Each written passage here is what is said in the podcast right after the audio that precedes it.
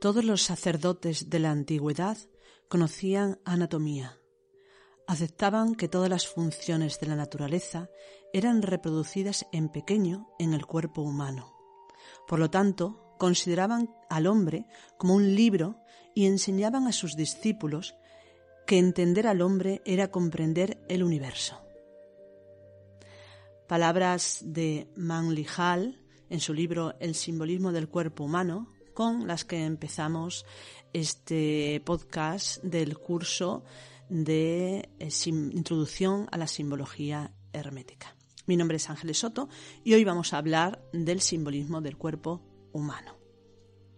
De hecho, Manly Hall en este, inicia este pequeño libro sobre el simbolismo del cuerpo humano con las siguientes palabras.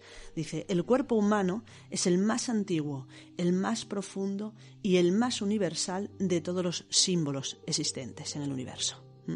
De hecho, tanto, tanto es así que dice que también que en los misterios antiguos de todas las tradiciones, recordemos que los misterios son esos, eh, esas enseñanzas eh, reservadas únicamente a los iniciados, mm, que se celebraban en la antigüedad en muchísimas eh, tradiciones o, religiones del mundo, como pueden ser pues en la religión griega, grecorromana o la religión egipcia, etcétera. Todo existían esos misterios, es decir, esos conocimientos, vuelvo a decir, reservados únicamente para aquellos que pertenecían, ¿no? que eran iniciados en esos, en esos misterios.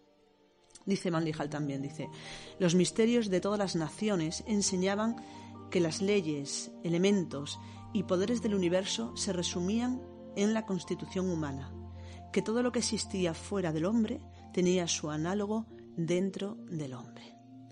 Así empezamos, por lo tanto, este podcast hablando de lo que se considera realmente uno de los símbolos fundamentales de, toda tradición hermética, de toda tradición espiritual, incluso eh, se habla ¿no? de que realmente el cuerpo humano está y el conocimiento de la anatomía y de la fisiología del cuerpo humano está en el inicio de las grandes tradiciones espirituales, de todo lo que eh, a nivel simbólico o a nivel mitológico se ha ido explicando a lo largo de los siglos.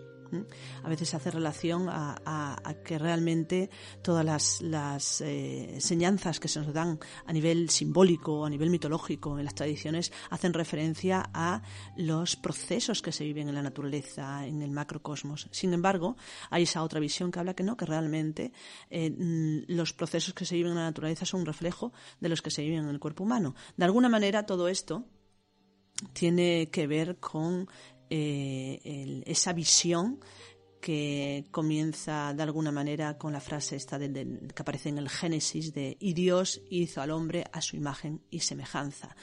Y esta, esta frase, esta afirmación, de alguna manera se toma no solamente en el cristianismo o en el judaísmo, en el Islam, sino en todas las tradiciones espirituales, de tal manera que se hace una analogía totalmente perfecta, vamos a decir así, entre lo que sería el macrocosmos y lo que sería el microcosmos, ser humano. De hecho, en la Cábala se nos habla de que eh, existe eh, esa relación tan, tan, tan intrínseca de alguna manera que, por ejemplo, en el árbol de la vida, esa imagen o esa cosmovisión representada en esa imagen de, de un árbol eh, formado por diez eh, o, diez eh, mundos o dimensiones, eh, en esa imagen se refleja totalmente lo que sería el macrocosmos en su totalidad, pero también el microcosmos ser humano en su totalidad. De hecho, tanto es así que se le ha llamado el macroprosopus y el microprosopus, o dicho de otra manera,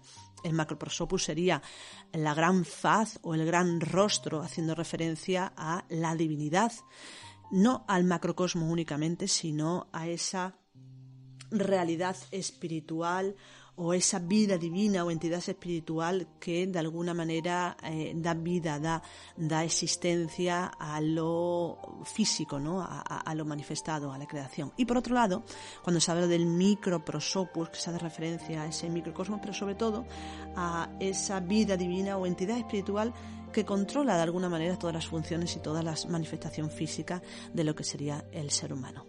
Dicho de otra forma, podemos decir que realmente todas las tradiciones nos hablan de la necesidad de integrar y comprender la íntima relación entre el macrocosmos y el microcosmos. De hecho, se va más allá, como dice Manlijal, y llega a afirmar que realmente todas las mitologías, eh, todas las visiones, tanto míticas como simbólicas de las tradiciones, forman parte o están dentro, se pueden encontrar en lo que es la anatomía del ser humano. De hecho, dice lo siguiente, dice, todos los dioses y diosas de la antigüedad tienen sus analogías en el cuerpo humano como también lo tienen los elementos la naturaleza, los planetas, las constelaciones y todo lo que existe en el mundo, en el mundo celeste o en el mundo de, los astros.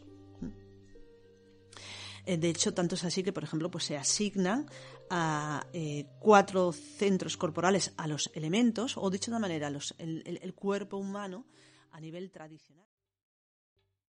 ¿Te está gustando este episodio? Hazte fan desde el botón Apoyar del podcast de Nivos.